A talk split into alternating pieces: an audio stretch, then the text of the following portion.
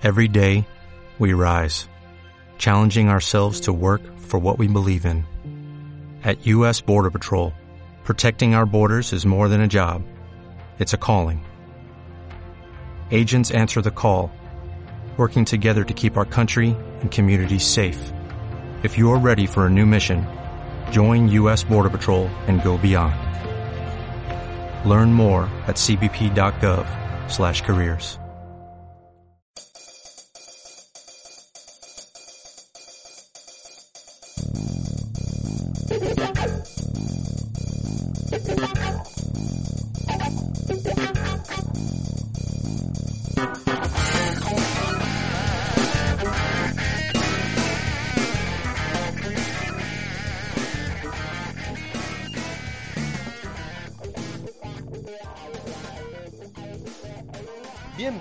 Si me dices freak, lo veo todo, vuestro programa freak por antonomasia.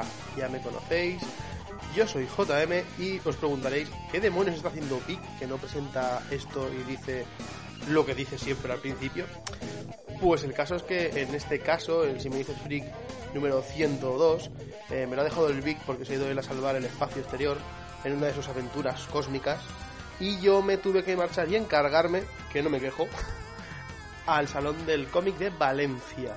Ese Salón del Cómic que para el que nosotros teníamos ya pensado desde hacía mucho tiempo era en reunirnos con alguien muy especial y que ya había participado en el programa desde hacía mucho tiempo. No es otro que el gran David Galán Galindo, pensador loco que ya nos ha rapeado varias veces y nos ha dejado sus opiniones de ciertas películas como Bandera Negra o Vengadores, para que os hagáis un poquito la idea. Entonces, nada, recordaros antes de ponernos un poquito con el análisis de que tenéis iBox, YouTube, Spotify y iTunes para escuchar nuestras anteriores aventuras. Y luego Facebook, Twitter e Instagram pues para ver qué estamos cociendo que ya sabéis que estamos un poquito en perfil bajo últimamente pero vamos intentando daros estas pequeñas dosis, estas pequeñas perlitas para que no os olvidéis de nosotros y que cuando llegue el momento intentaremos volver por todo lo alto y llenar vuestros oídos de buen material. En este caso, si os parece, os voy a contar qué tal fue la experiencia en el Salón del Cómic de Valencia. Eh, no había ido nunca, de hecho, fue mi primera vez al asistir a un evento de estos. Hacía muchísimo tiempo, unos 5 años, que no asistía a un Salón del Cómic. Por lo tanto, he asistido mucho al de Barcelona, tanto al del manga como al del cómic, ¿no? el Salón Internacional del Cómic, que ellos llaman. Y al de Madrid creo que fui a algún Expo Cómic suelto. Eh, no tienen, tienen mucho que ver y no tienen nada que ver, sobre todo muchas veces por el tema de las instalaciones.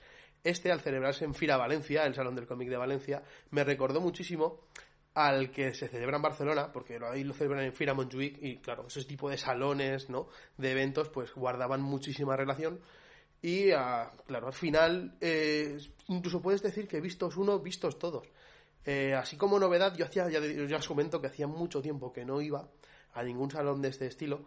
Por lo tanto, eh, efectivamente, eso guardas exposiciones, tanto a veces fílmicas como a veces de TVOs, sobre todo por favor de TVOs, tratándose de, del cómic, pero bueno, ya sabéis que el, que el mundo audiovisual se está comiendo mucho todo, todo lo mainstream y todo lo pop ¿no? que tiene el TVO y por lo tanto pues ahí meten mucha caña, así como con los juguetes, merchandising, etcétera.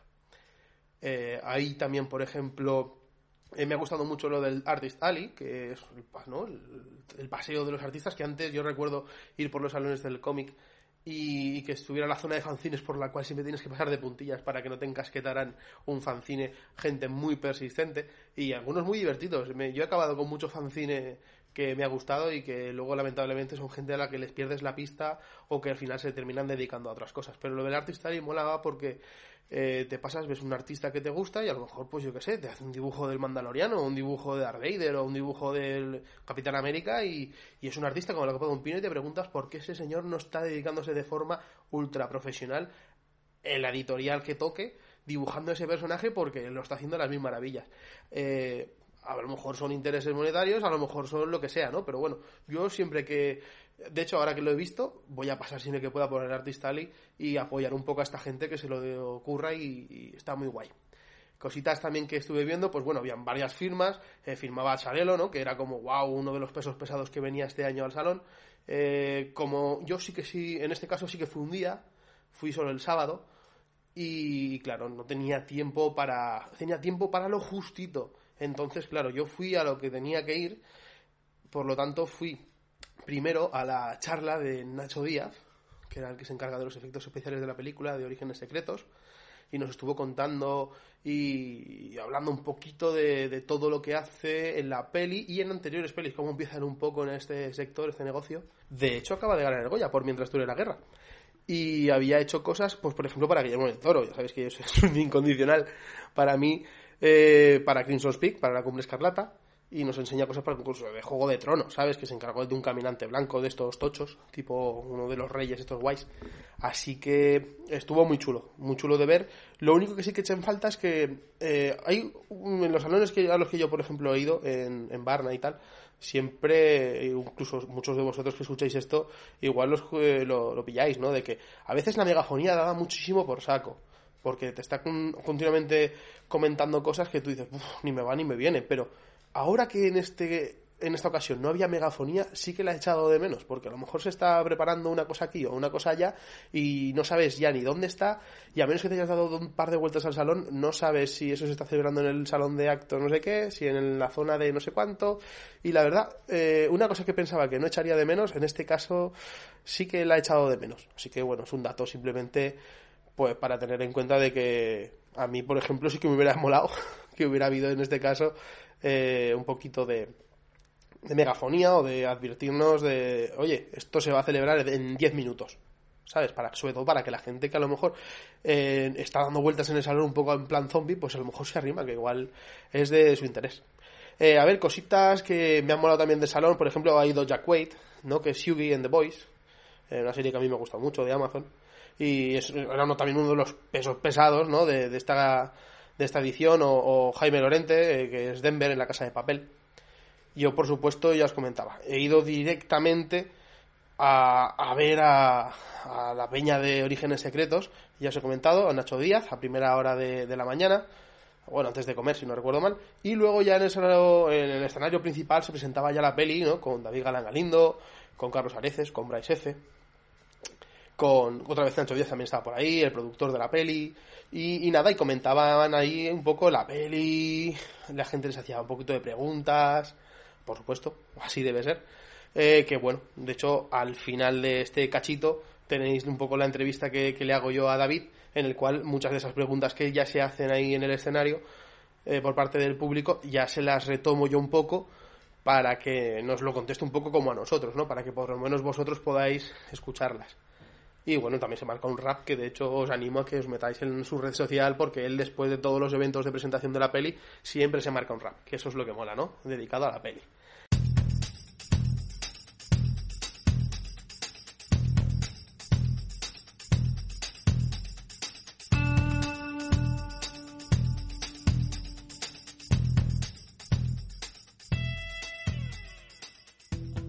Así que, a grosso modo, eh, comentar, por ejemplo, que las exposiciones fueron bastante guays. De hecho, había una exposición del TV de vecino, por ejemplo.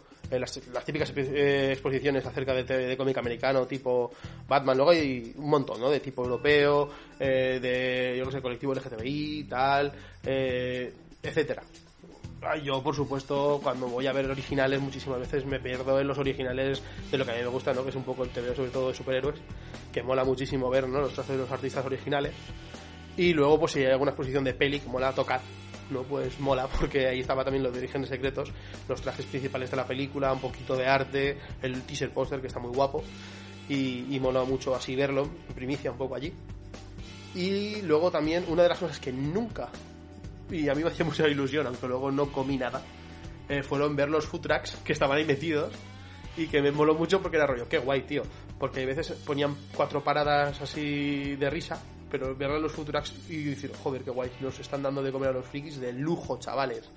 Eh, me gustó mucho, me hizo mucha gracia, entonces para el siguiente ya iré preparado y me haré una de, esas hamburguesas de Pullet Buff, yo qué sé, cosas brutalísimas que, bueno, quien me conoce sabe que a mí me gusta comer, así de claro. Y bueno, también que me crucé con Peñica de, la casa, me encontré, bueno, me encontré con, con los frícticos, con la peña de Planeta Fríctico, que son coleguitas y y bueno, pude saludarlos un poco y bueno, al señor Fran Rubén Fernández, que me crucé con él, que fue como, wow, ¿sabes? nos vamos a Valencia y al final eh, te tienes que cruzar con gente que conoces y que mola. Así que siempre es una alegría ver que, que este tipo de sitios a veces no es punto de reunión y de unión.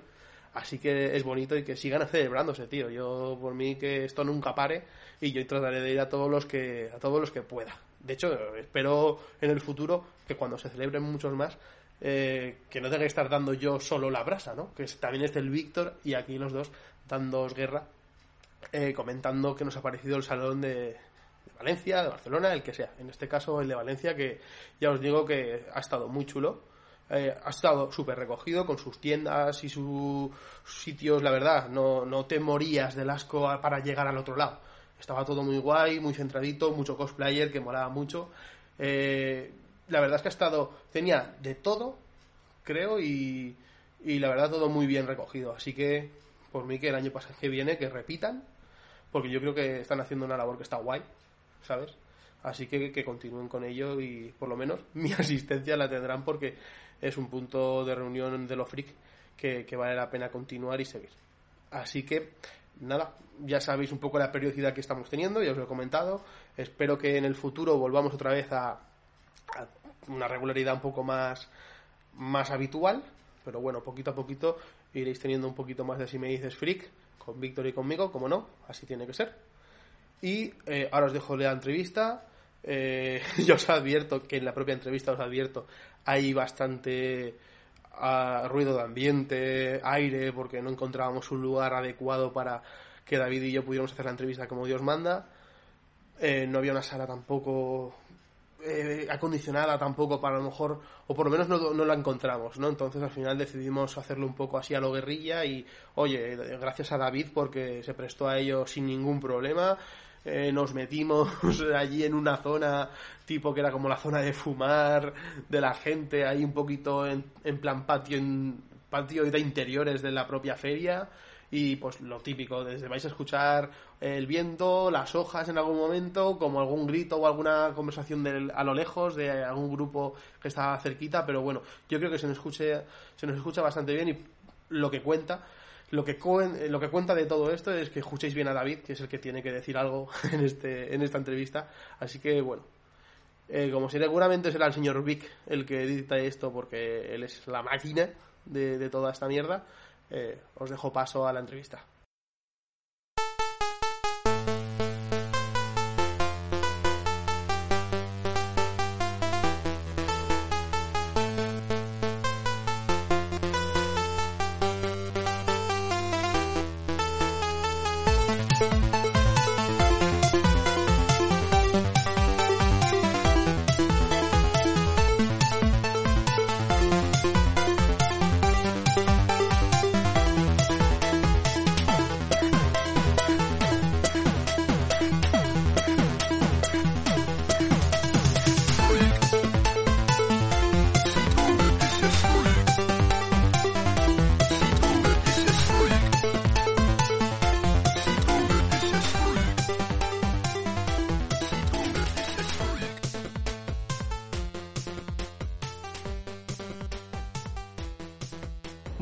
Gente, aquí en Fira Valencia, en el Salón del Comité Valencia, y tenemos enfrente a un titán.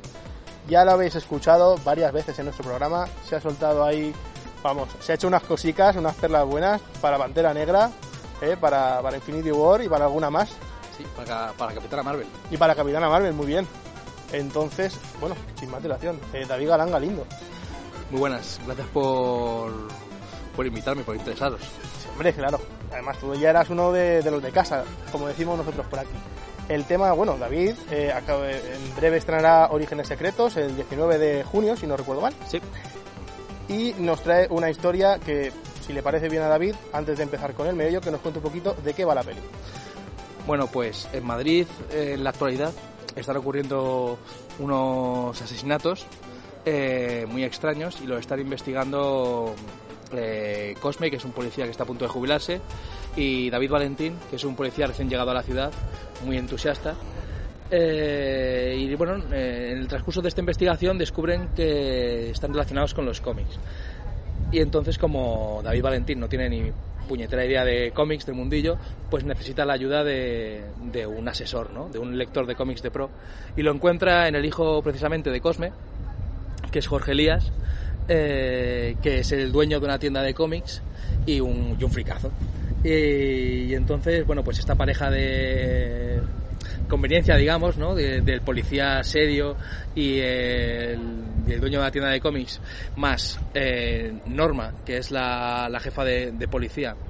Eh, bueno, pues son un poco el trío que tiene que investigar estos asesinatos, descubrir por qué están relacionados con los cómics, cómo pararlos, quién es el asesino, etcétera, etcétera, etcétera. Bueno, y es una aventura que viven en este, en este thriller. De lujo, tenemos muchas ganas de verla y si te parece empezaremos un poco por el principio de todo, de cómo llega ese chaval de Ávila y se planta en Madrid, ese lector de cómics, ¿cuál es ese viaje?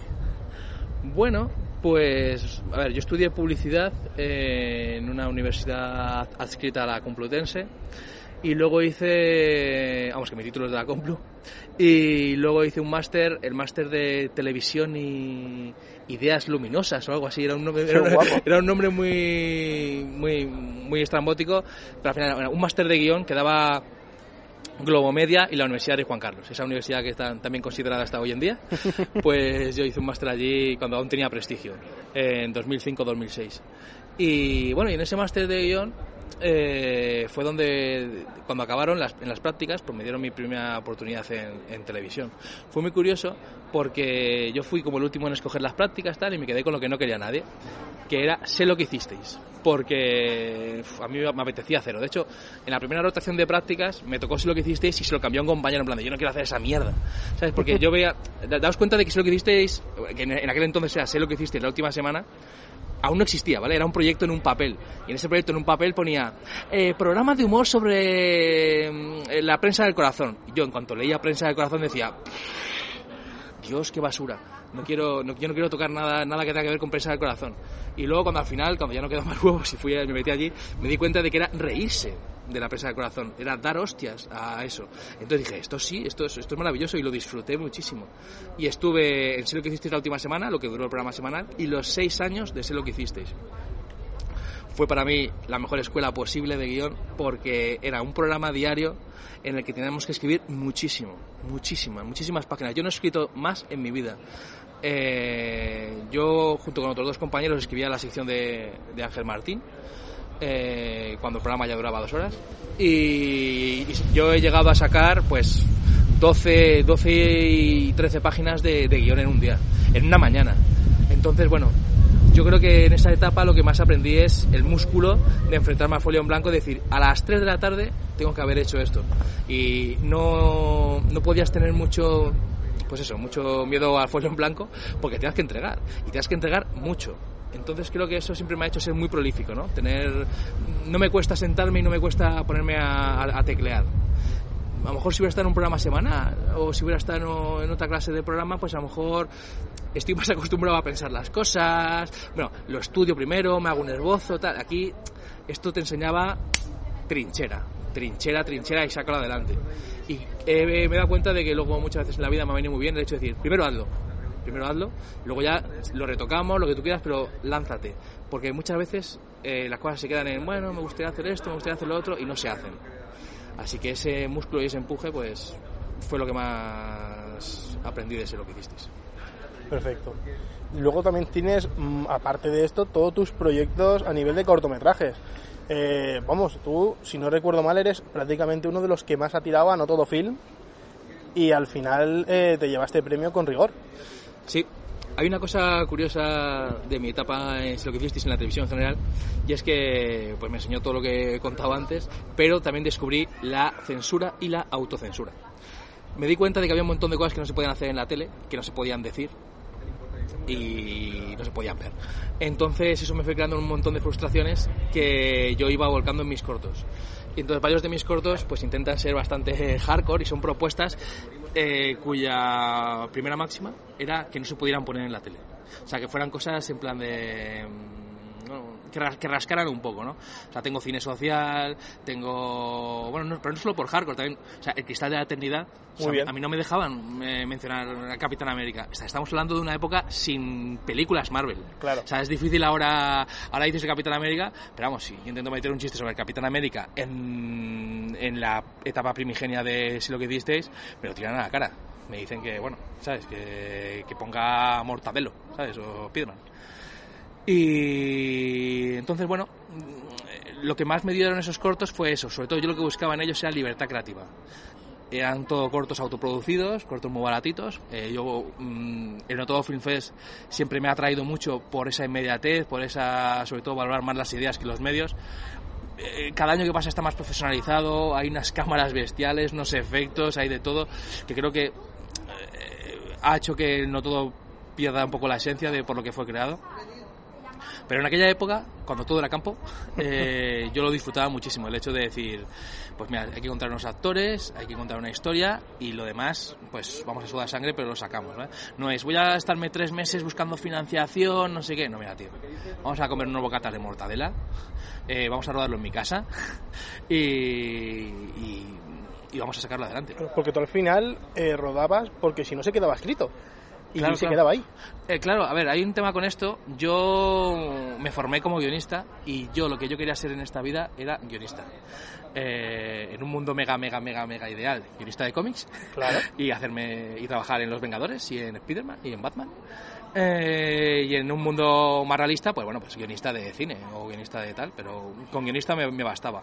Pero es que lo que yo escribía mm, no tenía salida, o sea, no lo quería nadie, así dicho suena un poco feo, pero es verdad, o sea, eran historias que no convencionales, entonces yo me di cuenta de que o lo dirigía yo o no lo dirigía nadie, era yo o el cajón, y me negué al cajón. Entonces me ascendí a director sin ningún tipo de gana, pero es cierto que yo ya le cogí el gusanillo y dirigí, me encanta, pero que conste que entré, entré obligado, este, ascendí obligado, ya, ya no, lo, no me gustaría soltarlo y lo disfruto casi más incluso que escribir, pero entré obligado. Eh, escribiste especiales de Harry Potter. Eh, dime, dime, tienes algo pues, que decir. Pues es que es, es, el trabajo del que más orgulloso estoy de cómo lo conseguí.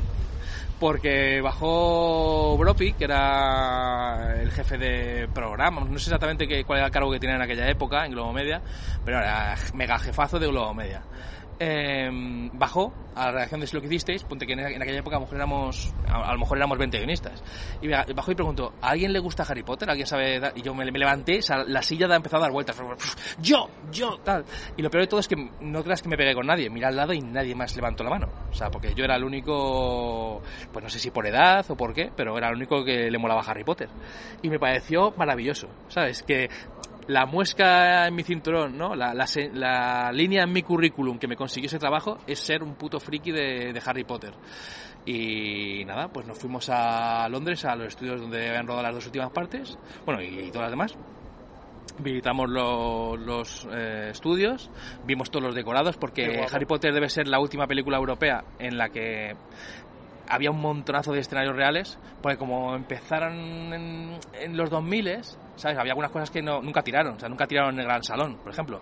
Lo construyeron para la primera y lo aprovecharon para todas, claro. Entonces ya estaba construido. Mucho de las últimas sí que a lo mejor era croma, pero pues pero un montonazo. La sala de Menester, de los Menesteres, eh, el Ministerio de Magia, un montón de cosas estaban construidas físicas. Y fue maravilloso, claro. Eh, hostia, el banco, tío, el Gringotts, estaba... Sí, sí, todo lo podías tocar. Y fue una experiencia muy guay. Qué guapo. Hombre, para todo freak eso es, eso es canela. Sí, sí, sí. Yo me fui de allí, vamos, empalmado. También has trabajado con, con Buenafuente y con Berto en el área, si no recuerdo mal. Sí, estuve el primer año de guionista y el segundo año de... estuve de coordinador de guion allí y fue una experiencia muy guay, sobre todo por una cosa, porque para mí eh, estar en Buenafuente era lo más. Para mí Buenafuente era el máximo. O sea, una vez, de hecho, una vez estuve ahí y dije, bueno, ya me puedo relajar, puedo hacer lo que más o menos lo que yo quiera, porque ya está. O sea, mi tope, mi sueño en televisión, eh, mi sueño en televisión era trabajar con Buenafuente y con Berto, sinceramente. Entonces una vez hice eso, fue como, bueno, pues ya está, yo ya me he quitado esto de encima, ya puedo, ¿sabes? Ya está, vamos a otra cosa. Y fue genial. Yo además conocía ya a Berto, que con el que rodeo Hostiable, y luego gracias a eso pues he escrito también su último espectáculo de teatro y Berto además en lo personal pues eso, pues es un, es un amigo y me, me llevo eso. Qué bueno. Eh, además, eh, tú ibas haciendo cortometrajes hasta Hostiable, ¿no? Que es tu último cortometraje. Sí. Es mi último corto porque me negué a hacer más. Porque hay una cosa que esto está es bastante impopular decirlo, ¿no? Pero hay toda una reivindicación eh, sobre el cortometraje como medio, como medio que tiene valor en sí mismo y tal, y yo estoy absolutamente de acuerdo con eso, pero yo siempre hice los cortometrajes como una carta eh, de presentación para yo dirigir películas, que es lo que realmente me interesaba. Entonces hubo un momento en el que yo me di cuenta que el hecho de hacer otro cortometraje, otros dos, otros tres o otra docena, ya no me iba a dar más experiencia. Si un productor quería ver cómo dirigía comedia, tenía que mostrarle. Si un director quería ver cómo dirigía una historia un poquito más de terror, con un elemento más fantástico, tenía otro tipo de cortometrajes. Yo tenía lo que... Mm, para venderme, yo ya lo tenía hecho. Entonces no quería gastar más esfuerzos en, desgastarme a mí mismo, porque eh, hay una cosa muy triste en España y es que no hay cazatalentos en el mundo del cortometraje. No hay gente mirando el circuito de cortos pensando, mm, a ver, ahí está el siguiente ganador del Goya director Nobel. No, no, no, no. O sea, eso no ocurre así. O sea, a lo mejor tienes la suerte de que un corto tuyo se hace viral. Es más, es más importante que se haga viral y que hurle tal a que ganes de pronto un montón de premios en festivales. Y es muy desalentador. Muy desalentador darte cuenta de que, pues que cuando vas a un productor eh, has puesto en tu currículum 20 cortos y ni, ni se los han visto, pero lo más importante, no le importan. Y entonces, pues yo cerré mi etapa cerré mi etapa de cortometrajes. La disfruté, me encanta. Hay, varias de las ideas que me gustaría incluso retomar en largos, pero no quise gastar más esfuerzos. No sé si se escuchará que estamos en el, vamos, en el ojo del huracán, pero bueno, si se escucha, esperemos que se escuche todo lo demás de lujo. Eh, gracias a estos cortos has trabajado con gente que cada vez tiene más peso eh, en la industria, tanto dentro como en la, fuera de la pantalla. Por ejemplo, me viene a la cabeza Julián López, que es un humorista de los pies a la cabeza. Eh, has dicho Berto, muy bien. Además, eh, te hemos tenido a los guiones de los Goya. Sí. ¿Cómo Eh, llega eso? Pues mira, fue el único año que yo recuerde eh, en el que los Goya se han hecho por concurso público. Hubo un concurso en el que tú mandabas una propuesta eh, de que querías hacer con los Goya y, a ver, no tú a título personal, eh, una productora, ¿no? Nosotros estábamos en Globo Media haciendo la script y entonces, pues bueno, éramos el programa de cine de Globo Media, pues hicimos una propuesta para los Goya. Y Raúl Díaz, eh, Cristina López y yo. Y esa propuesta pues les gustó, les gustó muchísimo y bueno, fuimos los que ganamos el concurso. Y así fue como lo conseguimos. El único problema es que, bueno, que de esa propuesta luego no quedó nada. Esta cosa de, me ha encantado, me encanta esta propuesta, hacer algo distinto. Entonces fue una... A mí, escribir luego ya me hizo una ilusión tremenda. Trabajar con Joaquín Reyes y con Ernesto Sevilla, que Claro. son, para mí, dioses, o sea, me, me vuelven loco. O sea, me encantan todos ellos. Ellos, Cimas, tal, todo, todo esto del mundo charante me flipa. Entonces poder curar con Joaquín Reyes y Ernesto me, me parecía genial. Pero los Goya es una experiencia muy poco... eh, se disfruta muy poco. Por eso mm, todo tiene que ser negociado, todo es muy difícil. No es una experiencia. A mí me encantaría repetir, ¿eh? O sea, porque esta es la típica cosa que sufres, sufres, sufres y sales y dices, por volver a hacer. Pero es muy dificultoso, muy dificultoso, porque es una cosa hecha en televisión española. Eh, que claro, tienen que ver qué dices y qué no dices. Es, es posible que vayan los ministros, eh, o esté incluso el presidente del gobierno. Todo está todo muy mirado, es muy difícil hacer casi nada. Entonces yo cuando llegan las hostias, eh, yo pediría que la gente fuera muy comprensiva porque no es... La gente no ha hecho lo que quería hacer. ¿Sabes? Incluso ni siquiera quiero culpar a los, a los directivos. A lo mejor ellos tampoco quieren hacerlo. Simplemente creen que. Solo digo que no es la gala que alguien quiera hacer, sino la que resulta de un montón de, de dificultades intrínsecas que tiene hacerlo Goya. Luego ya directamente saltamos a lo que son las pelis. Tú has rodado dos pelis eh, corales. Sí, bueno, ese rollo son en realidad dos cortometrajes, ¿no? Dos, dos segmentos, porque, claro, en Una final todos mueren, pues es un corto de, creo que media hora, y en Pixel Theory es un corto de 20 minutos. Pero bueno, pero tienes esa, esa cosa de disfrutarlo, ¿no? De, porque lo ves en una pantalla grande, ¿no? Con otros cortometrajes, ves... Eh, al final todos mueren, por ejemplo, tenía una historia que lo unía y logramos que nos apadrinara Javier Fesser que fue una historia muy bonita. Fuimos allí con el proyecto, con lo de, mira, tenemos esta historia de cuatro directores con cuatro historias para hacer eh, dentro de esta unión que era el fin del mundo. Y nada, pues, eh, ¿en qué nos puedes ayudar? Y nos dijo, os puedo dar de todo menos dinero. Y bueno, nos dio algo mucho mejor que el dinero, que es participar en la peli. Sí claro, que- porque ya tienes el nombre en el póster. Claro, se hizo el prólogo y el epílogo y la verdad que nunca se lo agradeceremos lo suficiente a Javi. Y aparte yo creo sinceramente que hasta Orígenes Secretos, Orígenes Secretos es lo mejor que he hecho nunca. Pero hasta entonces, para mí lo mejor que he hecho nunca es al final todos mueren. De hecho, aprovecho y cortándote así de golpe. ¿Has llegado a ver Alan Moore tu parte o al final todos mueren? No sé si viste que yo se lo mandé. Sí, Sí, eh, recuerdo que dijeras algún momento le he mandado copia. Sí, se lo mandé y le mandé una carta y tal, pero que yo sepa no la ha visto. Eh, y te dice una cosa, casi mejor, porque estoy tan seguro, tan seguro estoy del, am- del amor y de la veneración que- con, el que lo, con lo que lo hice, como del odio, el odio visceral que tendría él si lo ve. O sea, yo lo hice con una, una carta de amor y de veneración. Para mí Alan Moore, para mí Alan Moore es, es lo más grande que, que, que- que hay en el mundo. Pero estoy seguro de que el Alan Moore al que yo venero está muerto, está enterrado en una franja tal, y el Alan Moore que ahora mismo vaga por Northampton, eh, si viera al final todos mueren, yo creo que no se reconocerían. Que porque como ha tenido este viraje mental ahora con el género de superhéroes y con todo esto, yo creo que le, le podría dar incluso un poquito de rabia, ¿no? Un- una historia que celebra eh, sus cómics de superhéroes, que a mí me, que me- que me encanta, y, yo, vamos, y que se jodan. Yo los celebro porque para mí son, pues eso. Hoy, en- aquí en el Salón de Cómic de Valencia, me he comprado la edición americana de que fue del Hombre del Mañana, Oh. que para mí es el, mi cómic de Superman favorito. Y lo he encontrado ahí en la edición americana y me lo, me lo he pillado porque ya te digo que para mí es increíble. Y para mí el mejor Superman de los últimos 20 años es Supreme. Y entonces, me importa, en este sentido, yo a Alan Moore le respeto mucho, pero hace mucho tiempo que ya no, no comulgo con ciertas opiniones que tiene sobre sí mismo. Y, pero aún, aún así, dicho todo esto, aún así se lo mandé porque me parecía de recibo. Era ¿no? lícito, ¿no? Sí, Era sí, rollo, mira, claro. yo he hecho una peli y sales tú. Hombre, ahora en serio, yo creo que si lo viera, creo que él, o sea, que no se cabrearía porque él vería el amor con el que está hecho. No, lo- no le gustaría, pero diría, bueno, es como si te regalan una tarta de algo que no te gusta, ¿no? Te la regalan de crema y a ti te gusta el chocolate y dices, vale, no me gusta, pero tengo que dar las gracias, ¿no? Gracias por la tarta, aunque no me la voy a comer. Yo no creo que Alan Moore es un- también de, de, de pegar cucharada y luego esconder el brazo, ¿sabes? Como decir, y luego decir, no, no, no, no me comí nunca esa tarta. Yo creo que ve y lee más de lo que dice y, y luego se lo guarda para sí mismo. Pero bueno, eso ya es opinión mía, Pues puede ser, ojalá. ¿sabes? Yo creo que él tiene una imagen que tiene que mantener ya y, y la que tiene. Que luego haga lo que quiera dentro de su casa es otra historia.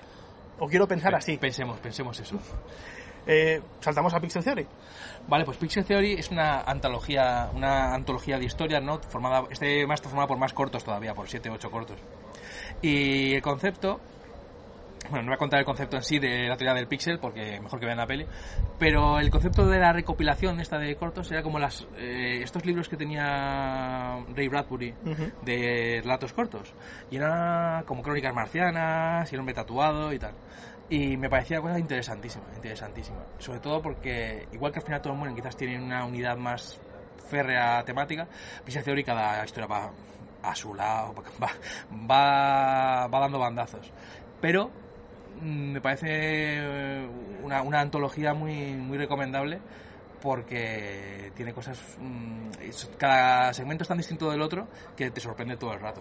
Sí, porque en este tipo de películas eh, se caracteriza sobre todo por resaltar la personalidad de ese director. Quiero decir, te encuentras él como prácticamente libertad absoluta, ¿no? En No, cada no. uno. Claro, además date cuenta de que aquí se juntan, que eran dos películas que recopilaban segmentos de muchos directores eh, y además sin presupuesto. Entonces, claro, la libertad. Claro, cuando no hay pasta no hay, no hay, no hay cortapistas. Es como, oye, lo hago, pero lo hago, a hacer lo que me raíces. Y efectivamente, sí es cierto que cuando tú estás haciendo un corto que sabes que se va a proyectar con otros 5 o 6 como una, una unidad temática, tú quieres destacar. Ya no solo que quieras ser el mejor, que eso es obvio, aparte yo soy rapero, siempre quiero ser el mejor. Eh, sino que además dices, ya no el mejor, pero quiero ser yo. O sea, quiero que se distinga qué es lo que, o sea, mm, lo que a mí me gusta contar o cómo me gusta a mí contarlo respecto a lo que hacen los demás, ¿sabes? Que ellos hagan, ellos luchen su guerra y yo por eso en estas dos pues hice cosas como súper comiqueras, súper tal, joder. La de Pixel Theory eh, es además, yo creo que es lo más no sé decirlo, lo más oscuro que he hecho, lo más difícil de entender, ¿sabes? Lo que pide más del espectador. Yo creo que uf, Pixel Theory, mi parte, deja fuera a un montón de gente, porque va como súper a saco, con un montón de conceptos y tal. Tengo un- una relación de amor-odio con Pixel Theory, con el corto que rodé para esta antología, porque se hizo sin nada, nada de dinero. Normalmente se hace con poco dinero, pero se hizo, esa se hizo con, con nada, tío. Y hubiera necesitado un poquitito más. Yo a veces lo veo y digo, "Uf, eh, no. Pero bueno, no se puede aceptar siempre. Bueno, son, son cosas del oficio. De todas formas, yo siempre recordaré eh, la parte de Pixel Theory dentro de toda su complejidad. Ese momento en el que Reyan habla de la pizza de Pizza Hut. Claro, Yo eso se lo pongo a los colegas y nos echamos una risa porque decimos, es verdad. Es buenísimo, tío. Yo esa mierda te- tenía, tenía que, que cascarla en algún lugar porque amo la pizza de Pizza Hut, tío. De hecho, voy, ya digo, yo mm, eh, viajo mucho a Ávila, Madrid y muchas veces me paro en Villalba, que está en medio, porque en Villalba queda un Pizza Hut. Claro, sí te iba a decir, no hay muchos. Pues ya. queda un Pizza Hut de los de sentarse. Porque hay algún Pizza Hut en centros comerciales, pero que no, no te dan la... Eh, ¿Cómo se llama? Esta sartén de la que hablo en la Sí. peli, pues no te la dan. Y en el de Villalba, sí. Te dan la sartén ahí con la grasaza y la masa sabe a churro. Eh, ok, madre mía. y eso es, eso es droga dura. Ya lo creo, para tatuarse. Claro. Sí, sí, no, metí, metí un montón de cosas. El traje de Bulma. Claro, tío. Y, todo lo de 5. Muy bien. Sí, sí, incluso yo que sé, la, en la intro, ¿no? Que, que habla la, la actriz de Los- doblaje de Galadriel. La Galadriel, tío, sí, sí, sí. Bueno, y ahí hay mierdas, lo de los Uatu. Muy bien. Y los, los Ubatu, los símbolos kryptonianos Y allí como hay- hay- lenguaje. Hay una que me hace mucha gracia, tío, que jugué con las traducciones. Que los buenos, los, los que persiguen a los estafadores, son los corredores del filo. Sí, Que son Blade Runners. claro. ¿Sabes? Es que- Y ahora digo, hostia, esto cuando hagan el subtítulo, tienen que poner Blade Runners. tal cual. Pero yo no, yo no he roto nada de copyright, tío. No- verdad. Así que nada, eh, tiene juegos de esos a miles. Porque te digo que sí que es la parte que yo digo, esto, un tío normal no se entera de nada. Pero bueno, digo, el que se entere, eh, mola. De hecho, estas dos pelis la gente las puede ver de forma completamente gratuita en YouTube. Están en YouTube y ahora están en, Prime, van a estar en Prime. Ah, qué bueno. Porque mandan narices, pero se, ve, se ven más en Prime que en YouTube. Anda. Porque la gente. Eso es normal también. O sea, la gente a mejor en la tele no se pone YouTube, ¿sabes? Aunque Mm. se puede. Y sin embargo, sí se pone Prime. O sea que si quieren verla, verla en Prime, que casi todo el mundo lo tiene por lo de Amazon, pues está, está Pixel Theory y al final Tom Mueren va a estar en muy breve. Qué bueno. Hemos hablado de tu faceta de televisión, de guionista para la tele, para los Goya, también para el cine. Ahora tocaba novela, ¿no? Tocaba escribir algo que si no era TVO era rollo de sentarse y decir, oye, voy a escribirme una historia y, y que se edite, y que la gente la lea. ¿Cómo nace eso de voy a escribir Orígenes Secretos en novela? Pues es curioso porque la novela de Orígenes Secretos nace de la película de Orígenes Secretos. Porque yo quería hacer esa película, una película de superhéroes en España. Eh, una de las cosas que me torturaba y me tortura siempre es que en España no nos creemos a los superhéroes. Tenemos esta cosa de que vamos a las salas en masa a ver superhéroes americanos, pero cuando es un superhéroe nacido en España, si no es en parodia, si no es en comedia, si no es para reírnos de él, en plan de, uy, mira, me choco contra las paredes, uy, fíjate, soy un desastre, eh, no nos lo creemos, somos incapaces de hacerlo en serio. En serio no me refiero a hacerlo Nolan, en serio me refiero a Marvel, es decir, que puede meter chistes. Yo, Claro. Orígenes Secretos tiene 70.000 chistes, pero no es una comedia, es, es, es como, te digo, ver Iron Man o ver Spider-Man, Spider-Man cada vez que habla lanza un chiste, pero no dirías, es una comedia, dirías, es una peli de superhéroes, o de Claro. aventuras, o un blockbuster, bueno, pero no es... En resumen, yo quería, hacer esta película. Me torturaba de qué manera lograr que se hiciera. Entonces ideé eh, un thriller, una historia pues de novela negra, eh, en la que pues volcar todas mis filias y fobias sobre los superhéroes y bueno pues ese es un poco el origen. Mm, me pareció en un momento dado cuando estaba moviendo el proyecto que sería muy útil para ver que esa historia se sostiene por sí misma, que esa historia tiene validez y que puede interesar, publicar la novela.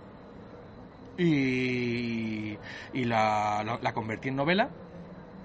Y bueno, para mí escribir la novela de Orígenes Secretos es la experiencia más enriquecedora que he hecho nunca, porque es una gozada no tener acostumbrado a la televisión que tienes tiempo siempre marcándote. Acostumbrado al cine que es como, oye, 120 páginas a lo sumísimo.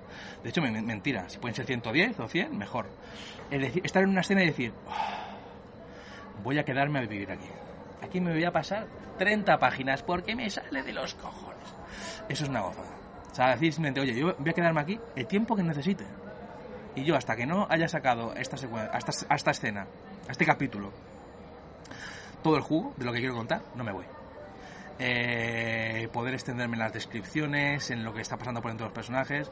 Para mí, en cuestión de libertad creativa, que es algo que yo me parece importantísimo, eh, es mi mejor experiencia.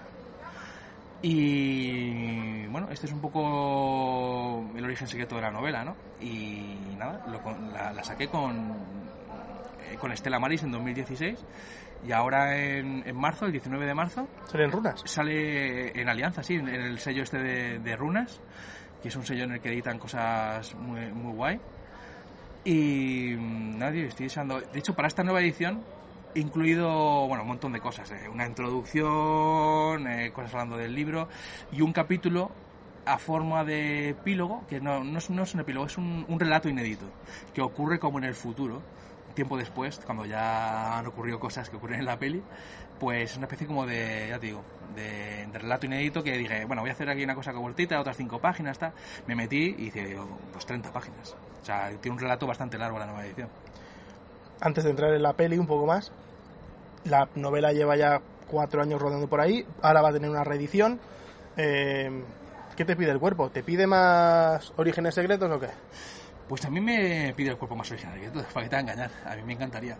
O sea, yo sería feliz eh, si Origen Secreto estuviera segunda parte y tercera, como mínimo. O sea, así te lo digo. Me encantaría. Pero no sé si estamos en las circunstancias ideales para que eso ocurra. Te quiero decir que ojalá, ojalá la película sea un éxito, que es lo que me encantaría. La película, a la gente que vaya a verla le va a encantar. Eh, perdona que lo diga, pero creo que es así. Y, pero sí, ideas para continuarla, muchas. Tengo muchas. En la novela ya hay, ya hay sembradas bastantes. Y bueno, yo siempre, de hecho yo lo construí de tal manera, no para escribir yo la segunda parte o, la- o las siguientes, sino para que todo el mundo viera, en su cabeza se la hiciera. ¿Sabes? Que dejar todos los elementos para que vaya, esto ha acabado. Y todo el mundo se pone a pensar cómo continuaría la historia. O sea, la gente cuando acaba no se queda en plan de, vale, cerrar el libro.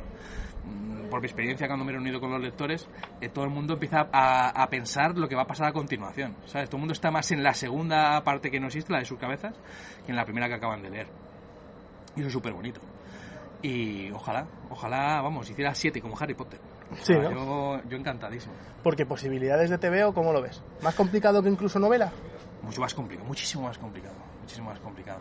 Eh, a mí que me lo propongan. A mí cada vez que me dicen esto, yo, mi experiencia con los cómics, eh, o sea, trabajando, o sea, intentando publicar cómics, me refiero, porque lector soy, ya sabes que soy a la bestia, eh, intentando publicar cómics son horribles.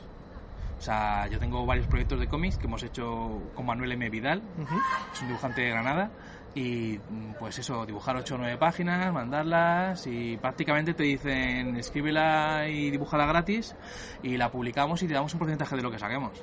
Hombre, Como, hostia, tío, es que es fatal, el panorama es fatal. Bueno, eh, antes hemos estado en la charla que hemos dado presentando la película, que estaba también Carlos Areces, ya está contando que ya no hace cómics por esto, porque está el mercado muy mal. Pero yo encantado, tío, tengo ideas. Uno de los proyectos era el cómic de The King and the Worst, ah, otro, oh, pro- otro proyecto era el cómic de, de, de Grassman.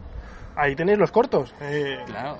Eh, bueno, entonces te quiero decir que yo tenía muchísimas ideas. Y el cómic de Origen Secretos pff, sería magnífico, tío. Aunque sea el primero haciendo la peli, ¿sabes? Y luego ya después los siguientes. O, Claro. Aunque yo por mí empezamos directamente por lo siguiente. Pero, mira, saldrá la peli. yo cada vez que me preguntan, contesto esto que me encantaría y estoy seguro que no me va a llamar nadie. O sea, es que es así, tío. No, ojalá. O, pero ojalá me llamara mañana una editorial y me dijera, tío, tráemelo que lo publicamos.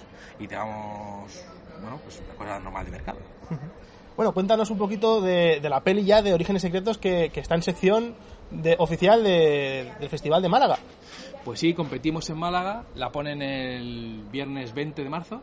Es decir, ya no queda nada. Y nada, tío, estamos muy contentos de, de estar en un festival así, que es de los más importantes de España, parte de un festival que tiene una muy muy buena relación con el público, o sea, siempre tiene muchísima afluencia y cuidan mucho a, a los directores nobles y tal. Y nada, tío, estoy deseando ver cómo reacciona la gente a, a la peli, tío, de verla en una sala llena de gente y tal. Claro, porque tú ya. La, bueno, la película está terminada, completa, ¿no? Eh, casi, casi sí. Sí, flecos, quedan flecos. Porque, ¿qué tal la experiencia de rodar una peli entera? Pues, a ver, ha sido una experiencia súper extenuante, súper estresante, eh, súper cansada, pero vamos, la repetiría mañana. O sea, es, es, es, una aventura, te mete en una... Yo no, ent no, entendía, tío, esto cuando, cuando dicen los de Gran Hermano, lo de que aquí, aquí dentro todo se magnifica y lo de que vivo y vivimos aquí dentro. Tío, es que rodar es como vivir una vida paralela. O sea, te meten en una... Son jornadas muy largas. Nosotros encima teníamos una cosa. Hemos rodado muchísimo de noche. Muchísimo de noche. Entonces yo ya tenía la sensación durante las siete semanas de rodaje de irrealidad. Como que de pronto ya había dejado de ver el sol. lo único que hacía era rodar. Eh, tío, te metes en el mundo de la película de manera muy fuerte. Eh, solo vives para la película. Eh, bueno, ya te digo, es una experiencia súper absorbente. eh, pero muy. Vamos, eh, creo que tiene algún componente de. engancha, ¿sabes? O sea, es como un, un- dolor que engancha. Porque en esta ocasión la película la escribes con alguien más. Bueno, yo lo escribí eh, en solitario, eh, pero luego entró un, guionista que ha participado en el, ha participado en el, en guion y bueno, para cortarlo, ¿no? Para a lo mejor dar un poquito más de dinamismo a las secuencias o para, digamos, yo estaba muy enraigado a la historia porque lleva muchos años, llevo como 5 o 6 años con, bueno, con esta película llevo 6 años. Eh, entonces yo estaba como a lo mejor quizás muy enamorado de muchas partes y una visión de alguien totalmente pues eso, eh, sin ningún tipo de amor por la historia, eh, ¿no? una mirada un poquito más fría, pues creo que la, la peli la ha podido venir bien. Claro. Porque a la hora de escribir era. Yo tengo el guion y él simplemente. No, no, no trabajamos juntos. No llegáis a trabajar juntos. Lo bueno es que al final siempre el guion vuelve a mí. Claro, tú, eres- tú tienes la palabra. Claro, al final, claro, ¿no? claro. Al final, lo bueno es que, de hecho, muchas cosas que hay en la película no son las que, digamos, escribió él, pero son cosas que yo he reaccionado al, al, al al caer algo, al escribir tal, pues yo me había obligado a hacer otra cosa. Entonces, bueno, sí que es un, digamos, un trabajo conjunto, pues de, de peloteo, ¿no? No quizás no es la manera de trabajar más óptima, pero el resultado sí lo ha sido. Perfecto. La peli eh, se va a distribuir en España por Filmax, pero Radio Televisión Española y Netflix participan en la peli. Eh, ¿Qué tipo de participación implica o qué beneficios implica que a lo mejor una plataforma gigantísima como Netflix a nivel internacional le pueda dar la peli? Hombre, en primer lugar, sin la participación de Netflix no se podía haber hecho la película. O sea, necesitábamos finan- más financiación. La película se ha hecho con, eh, con mucho menos presupuesto del que se hubiera hecho en Estados Unidos, por ejemplo, pero aún así necesitamos financiación, ¿no? Y Netflix ha entrado, y gracias a ella, gracias a Netflix, pues hemos podido hacer la peli pero digamos que participa en ella, pero no es un original. Entonces la película se va a estrenar en salas comerciales, ¿no? De la mano de Filmas, que le comentabas, Eh, y luego, cuando termine el recorrido en salas, pues no sé si son cinco meses o seis meses o bueno. Esperamos, es un tiempo así. eh, lo colgarán en Netflix en todo el mundo. Y bueno, pues eso da acceso a que pues un señor de Wisconsin o de Nueva Jersey o Alan Moore, eh, Northampton, eh, pues, pues si quiere verse la peli, pues la pueda ver. Y eso es magnífico, tío. O sea, que la peli se pueda ver en- de pronto pues en Brasil, en toda Sudamérica, eh, no sé. Me parece que creo que la película va a tener una segunda vida y a lo mejor es incluso mejor que la primera cuando esté en Netflix. Claro, porque que esté en este tipo de plataformas puede de golpe, yo qué sé, eh, No, no, cosas como la casa de papel. La casa de papel, eh, la casa de papel es, o sea, este ejemplo es, eh, vamos, canónico. La casa de papel fue cancelada por falta de audiencia cuando la dieron en Antena 3. O sea, esta no, no, no la, no la habían renovado. La pusieron en Netflix y reventó. Reventó. O sea, son canales de distribución totalmente distintos, eh, con tendencias de público totalmente distintas y con el acceso de las audiencias también distinto. Creo que donde empezó el fenómeno la casa de papel creo que fue Argentina, ¿no? Argentina o... posiblemente, pero luego se extendió de forma Luego- luego se internacional. extendió, sí, sí, a habla hispana, en Estados Unidos también, por todos lados. Eh, y mira, o sea, sin Netflix, sí, Netflix había quedado como una serie que habían dado en Antena 3 y encima sin éxito. Claro. ¿Sabes? Rollo, bueno, la pusieron y sin pena ni gloria. A lo mejor, si hubiera habido Netflix hace unos cuantos años, pues muchas series que han pasado en plan de, bueno, pues lo intentaron, pues a lo mejor han tenido otra suerte. Has trabajado en esta peli con Verónica Chegui, Sí. que la has cosplayado a tope. De hecho, ya se Sí. puede ver los trailers, ¿no? Eh, has trabajado con Carlos Areces, que también tiene un papel un poquito más corto que el resto. Pero sobre todo has trabajado con, aparte de Javier Rey, que es un poco el héroe de la peli, has trabajado casi contigo mismo cuando Bryce F hace de, Jorge Elías, que es una versión pues como tú o, incluso como yo, eh, el friki. Sí, sí, sí, sí. Es un perfil, un perfil clásico que yo puedo retratar sin mucho pudor, porque como soy yo mismo, ¿sabes? Eh, comentaba antes eh, que hay una cosa muy curiosa. Han, han colgado el tráiler en una página de esta de pues Spanish Trailers o Trailers Spanish o no sé qué, una web eh, que cuelga, coge los trailers de la página de Filmax, por ejemplo, de la página de Sony y los cuelgan ellos en YouTube, un clásico. Y bueno, empiezan todos los comentarios, ¿no? Y los comentarios son todos, ¿por qué el friki tiene que ser gordo con gafas? Porque, bueno, ya está, los- todos los frikis son gordos. Y yo pensando, vamos a ver, por favor, ¿alguien quiere mirarme? O sea, que decir, yo como friki, gordo, con gafas y barba, quiero ser representado. Me hace mucha gracia el concepto de, ya estamos... a- Yo no lo he visto en mi vida. Pues si ves los nerds de Kikas, tío, y son tíos delgaditos. Ves lo... O sea, yo no... Yo, yo, tío, hace... Por muchísimos años que yo no me veo... que yo no me veo en una película, ¿sabes? Y yo esta película, el personaje de Jorge Elías, lo escribí, era, yo me introduje en la historia a través de Jorge Elías y quería a alguien que, bueno, pues eh, a través de que poder vivir la película, ¿no? Yo la, me la gozo a través de, de Bryce y a través de Jorge Elías. Y, y él lo sabía, él lo sabía y de hecho, bueno, pues él, todo lo que ha podido imitarme me ha imitado en el sentido de incluso la manera de caminar, la manera de, de agarrarme los brazos. Y, y él sabe que, bueno, que, que- que era, él sabe un poco que era yo, ¿sabes? Es un poco la versión, es Dolor y Gloria en Friki. Claro. ¿Y Javier Rey? ¿Qué tal? Javier Rey, impresionante, tío. Yo, o sea, siempre, siempre me ha, me ha dado más de lo que, de lo que le he pedido. O sea, es una, tiene un saber estar, tiene una presencia que le convierte en un héroe de acción ideal. O sea, es una pena que esté desaprovechado en el sentido de que en España no se hace mucho cine de, de género, porque este hombre sería un héroe de acción eh, magnífico. O sea, yo le vería disparando y saltando por doquier. Aparte que el tío es tan buen actor luego en lo íntimo, ¿no? En lo intimista, ¿no? En, en- en una cosa más de coraza. Claro. Eh, que a lo mejor sería una pena, ¿no? Verle solo disparando. Pero, tío, es que es mm, tiene un, un porte que a mí me, me encanta, tío. Yo le, le haría películas, le haría John, John Wicks eh, para él, ¿sabes? Para que entrara por un pasillo y, y matara, se pusiera a matar a asiáticos. Eh, aparte de los cosplays, Verónica Chegui interpreta a Norma, ¿no? A la, a la jefa de policía. Verónica interpreta a Norma, Norma Celimendi, que, bueno, es que en la película eh, fusiona dos personajes de la novela, ¿vale? A Patri, es, es- es la versión de la peli de Patri, solo que en la peli pues es, es la jefa de homicidios. Y bueno, eh, jefa de homicidios y amante del cosplay me parecía una mezcla maravillosa. Eh, es que además me parece fundamental mostrar eso porque es que, es que no, no se ve, tío, no se ve. Tú, o sea, venimos aquí al salón del cómic y estamos rodeados de cosplayers y parece que después, no sé, la- las meten en, arma- en armarios y las guardan hasta el siguiente salón del cómic. ¿Y ¿Esas chicas no trabajan en ningún lado? Claro. ¿O qué pasa? ¿Son todas unas jodidas raras que tienen trabajos raros, no? ¿O trabajan tal? No, perdona, eh, habrá una chica que haga cosplay eh, y luego se vaya a trabajar en una cafetería, una chica que sea cosplay y luego se marcha a ser enfermera, una chica que sea cosplay que luego se marche y sea jefa de policía, o policía, o sargenta, o no sé si entiendes. O sea, es una afición como hacer pilates. Es que no tiene más. Claro. Y, pero no lo vemos, tío. Eh, o si lo vemos, lo vemos mostrado como una cosa como muy esperpéntica, ¿sabes? Como muy...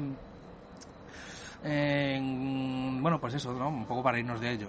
Y yo quería, pues, normalizar un poco esto. Entonces ella es profesora de cosplay y, y policía. Y una cosa y la otra, pues, no interfieren. Bueno, interfieren porque si está en el salón del manga y le llaman porque ha habido un asesinato, pues a lo mejor aparece vestida de Sailor Moon Claro. en la morgue, que de hecho es lo que le pasa. Y es una situación divertida. Pero no es una situación divertida para reírnos de ella, sino como, bueno, divertida porque, joder, pues eso, te entra disfrazada de colegiala japonesa en una morgue, pues que la imagen es, Es la potente. comedia. Claro, claro. Y luego nos queda también eh, como personajes tochos de la peli Cosme interpretado por Antonio Resines. Sí, estoy muy contento de, de lo que ha hecho Antonio con, con Cosme. Cosme es un personaje que se basa en mi padre. Jorge Elías eh, soy yo y Cosme es mi padre. Y bueno, yo a mi padre le quiero, yo me tengo una relación con él perfecta. Eh, pero sí es cierto que mi padre es una persona muy deportista, ¿no? Eh, yo de- en broma le digo que es vigoréxico, porque le gusta mucho montar en bici, hace en casa remos, es ese tipo de persona. Y pues yo soy pues gordo, me gusta más el sillón ball que cualquier otra cosa y tal. Y, y yo siempre tengo cierto componente como de que le, le he decepcionado, ¿no? Eh, y mi hermano, por ejemplo, sí que sale a correr con él, siempre, bueno, pues hace más cosas, ¿no? A los dos les gusta el fútbol, claro, yo no he visto un partido en mi vida. O sea, hay muchas cosas que yo sé que mi padre me quiere con locura, yo le quiero él con locura, pero de pronto como hay una cosa que yo pienso, hostia, a lo mejor le hubiera gustado tener un hijo distinto, ¿sabes? Y todas esas clases de cosas, pues las volqué en Orígenes Secretos, ¿sabes?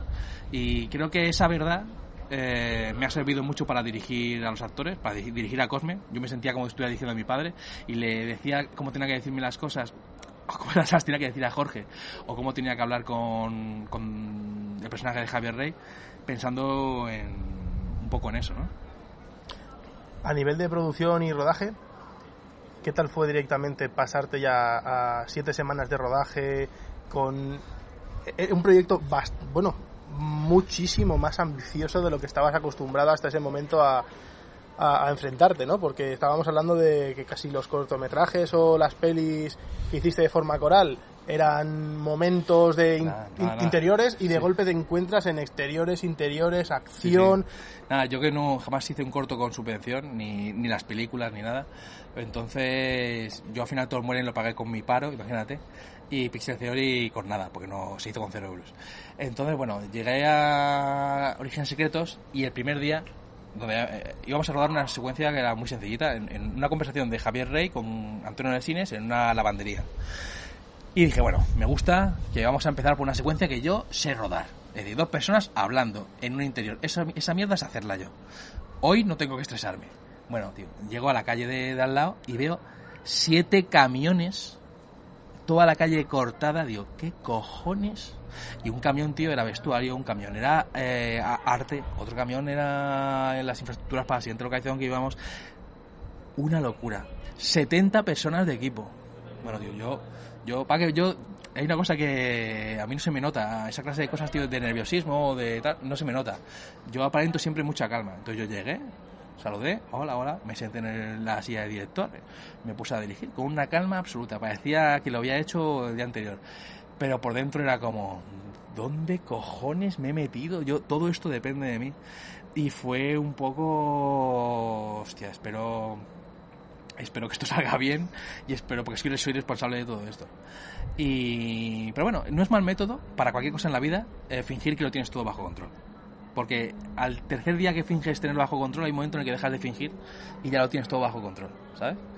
y bueno a mí por lo menos el método me ha funcionado ¿Qué tal fue tu sensación a la hora de ver ya no solo a tu primer supervillano en carne y hueso, sino de ver a tu primer superhéroe vestido en carne y hueso delante de ti diciéndote ¿qué hago? A mí me encantó, tío. Fue, me, me encantó. Hay una. Es que no quiero hacer spoilers, tal, pero yo tengo, tengo secuencias con lluvia, con ventiladores. Me... Esta película hay una cosa que yo tuve clara al principio. Si la hacemos, nos la, nos la tenemos que creer. Entonces, este rollo de, bueno, hacerla, pero. Eh, comedido, ¿vale? Porque tampoco nos flipemos con tal. No, yo cuando ya nos metemos en, en, en harina superheroica, me la he jugado. Yo he ido a muerte. Se ha ido a, a todo a todo lo que a todo lo que daba el presupuesto y mis medios a, a todo lo que daba a creerme la película a rodarlo como me gustaría verlo a mí en una sala de cine entonces lo he jugado mucho tío o sea yo a cada departamento, tío, me venía a decir, joder, que normalmente me dicen como que me corte mucho, como que llega hasta aquí y tal. Y yo les decía, vía libre. Me llegaban eh, los especialistas, ¿vale? In extremis, que son unos chicos de Barcelona buenísimos. Eh, me decía, bueno, que normalmente hacen unas coreografías y les dice, oye, no te flipes, tío. Esto es una pelea tal, no puede- cabezazo, patada voladora, no sé qué, no. Tío, esto es una pelea de bar, que le dé un codazo y al suelo.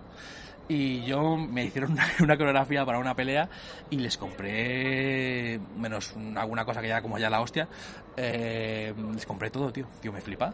Sí, sí, que le haga nueve, movimientos.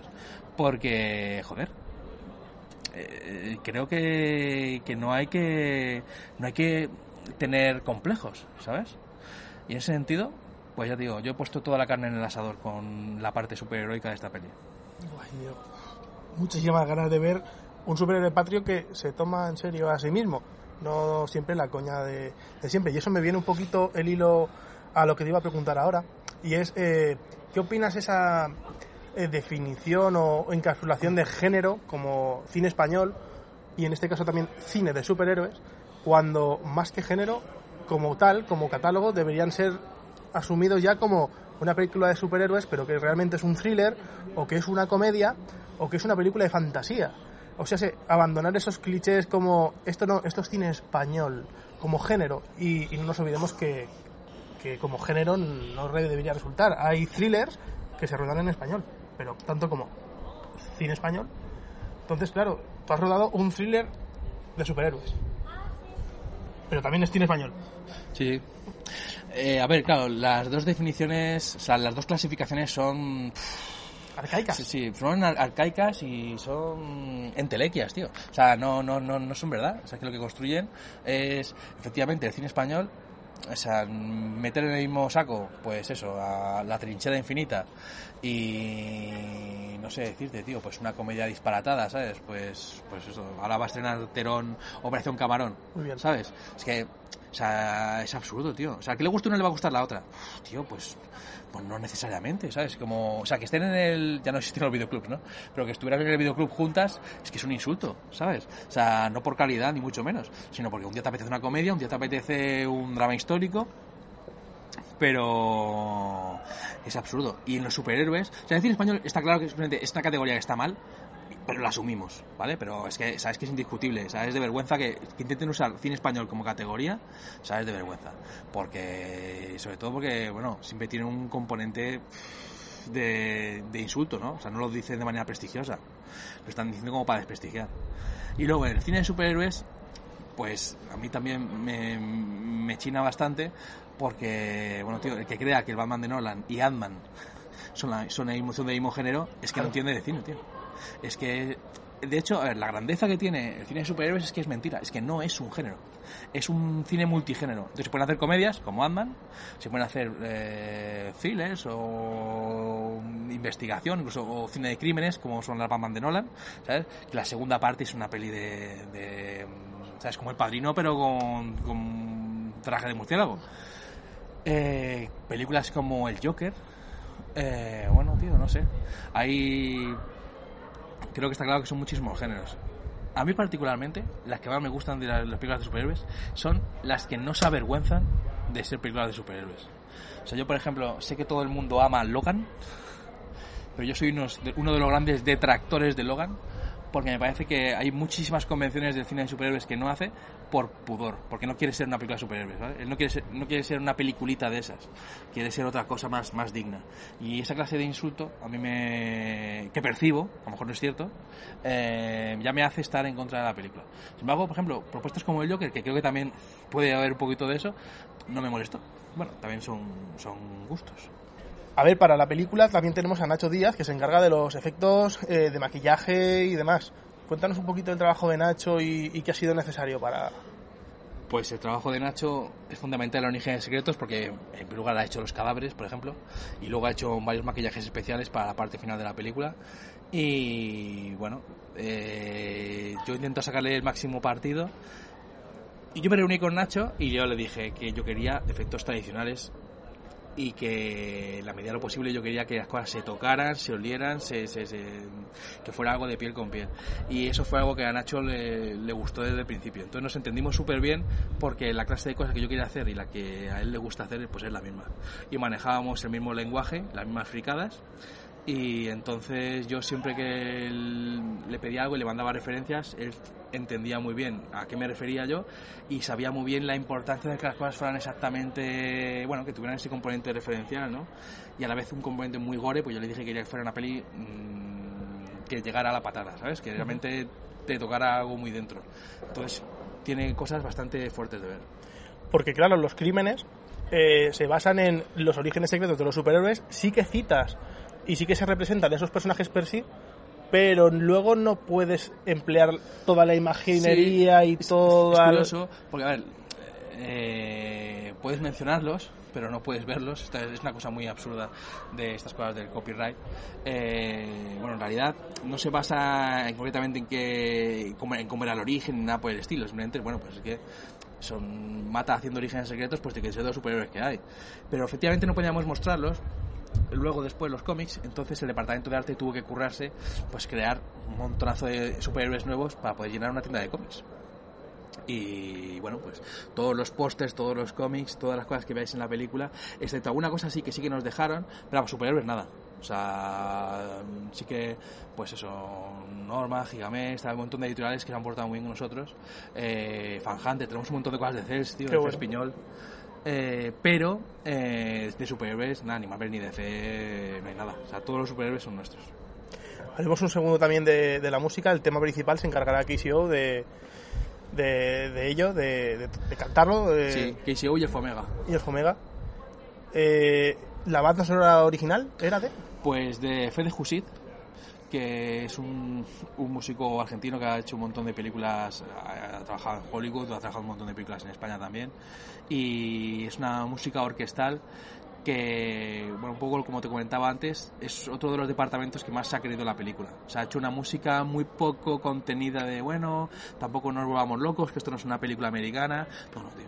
Él ha hecho una música como si fuéramos la tercera parte de Batman de Barton, ¿sabes? Es como tiene un, componente Hellman, tiene un componente a veces Williams, no sé decirte. Eh, pero sobre todo se ve gran gran orquesta, ¿sabes? Muy poco, bueno, música ambiental, pero que no, no, no. Hay varios momentos además en los que la música va bastante arriba y simplemente para, bueno, pues, pues como con las películas americanas. Claro. Y ya pues para terminar, quería comentarte lo siguiente. Eh, ¿Te planteas eh, trabajar en la tele pero ya a nivel de ficción? ¿Hacer una serie de televisión? Yo creo que lo importante, a lo mejor me viene por, por mi faceta de guionista antes que de nada, pero para mí lo importante son las historias. Entonces, si la historia es buena, me da igual que sea una serie, una película o el prospecto de un medicamento. O sea, mm, me parece que cada cosa, excepto con lo último que he dicho que es una chorrada, eh, cada cosa tiene sus ventajas y sus inconvenientes. Me encantaría hacer una serie también.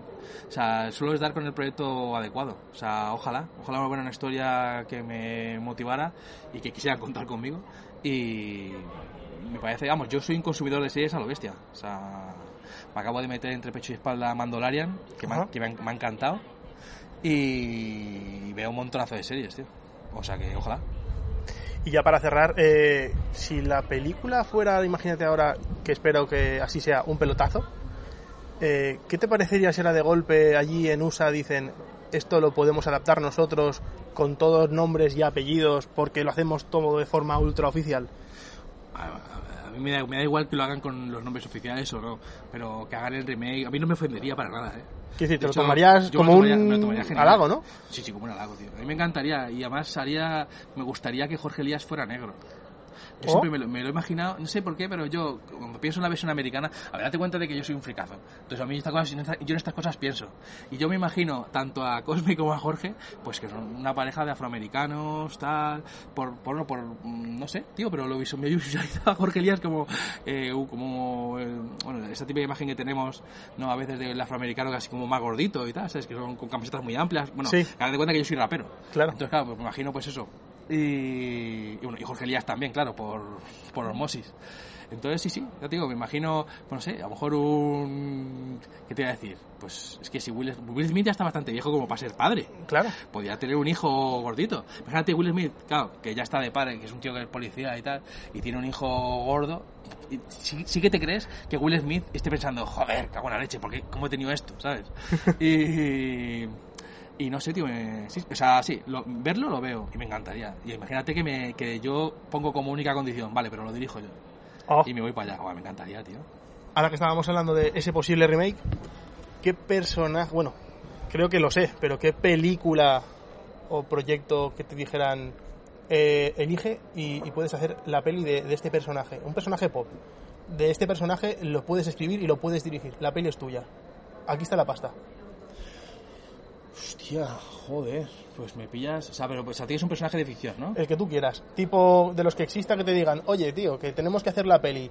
Eh, tenemos esto de aquí, pero realmente puedes elegir. Esperamos un año si hace falta. ¿Qué quieres hacer? Pues no sé, tío, es que me, me has dejado. O sea, un montón de. O sea, si pudiera elegir de cualquier cosa del mundo, no sé, me gustaría muchísimo, por ejemplo, hacer una biografía de Jack Kirby. O me gustaría hacer una peli de Superman, aunque no fuera Superman, tío, aunque fuera Supreme, por ejemplo. Es que las de Capitán América ya están hechas, tío. Eh, y una cosa que para mí era un sueño desde el principio era hacer los caballeros Zodiaco, pero Ah. hacerlos, hacerlos eh, bien, tío, no esta cosa que ha hecho ahora Netflix, que están un poco softcore. Claro. Y si te parece, vamos a terminar esta entrevista con un breve juego. Yo lo que haré será decirte un nombre y tú me dices si, si te mola, si es el puto amo, si next, Vale. ¿vale? Sam Raimi, Eh, genial, Tim Burton, Mm, magnífico, Alex de la Iglesia, un referente. Zack Snyder, Eh, genial, genial, genial, genial, mal, mal, mal, mal, mal, mal, mal, mal, mal. Josh Whedon, Muy guay. Eh, pionero. James Cameron, Mm, tremendo. O sea, sí. George R. R. Martin, Dios. Frank T. Es otro, otro referente. Eh, la voz. Jack Kirby, Este sí que es Dios. Este es Dios, Mahoma, su profeta, es, es todo. Es, eh, para mí es lo más grande del mundo. Stan Lee, Pues si uno es Dios, el otro es el Espíritu Santo. Mark Millar, Transgresión. Brian Michael Bendis, Texto. Alzarello, Hardcore. Hickman, Inteligencia. Carlos Pacheco, Uf, eh, genial, clásico. Liefeld, Potente. Mark Bagley, Eh, usado antes, antes clasicazo. Es, es, es, eh, 90. KCO, Bueno, eh, es que ya he dicho Dios, he gastado Dios demasiado pronto. Eh, para mí es, no sé, tío, lo más. un mon- una, una montaña.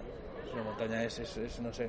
Para mí en, hi- en hip hop es, vamos, no sé, es, me, hace, me hace, me hace rapear. Es que no sé cómo decirte. Borja Coveaga, Divertido, Raúl Alévalo, actorazo. Nacho Vigalondo. Nacho Vigalondo, pues es uno de los directores que más se atreve con nuevas aventuras y está obsesionado con eh, dar siempre una vuelta de tuerca a las historias, ¿no? Se niega a hacer una historia convencional y yo aprecio eso muchísimo. Muy- aprecio, aprecio más ese afán que tiene mm, por, por, por romper coge una historia muy clásica, muy normal y coge y él, él no, no puede hacerla, o sea, él tiene que hacer, él tiene que llevarla al extremo. Y a mí esa clase de, de energía, vamos, para mí es otro, otro referente. Pues nada más, David. Creo que te he tenido aquí un ratejo largo, largo. Aquí, de hecho, no nos veis, pero aquí estamos. eh, Sí, ya se ha hecho de noche y todo. hecho- se ha hecho de noche, todo, todo, todo. La gente se está pirando seguramente. Así que, bueno, eh, un placer, un honor que estés en el programa. Al final hemos conseguido cazarte, que formes parte del podcast y eh, que, que a Orígenes Secretos le lluevan los éxitos, tío, y que, y que gracias a esa peli el cine de español, o en España mejor dicho, se inunde de superhéroes de aquí. Pues sí, tío, sí. Y que nos lo tomemos en serio. Exactamente, hay que tomárselo en serio. Muchas gracias chicos. Muchas gracias.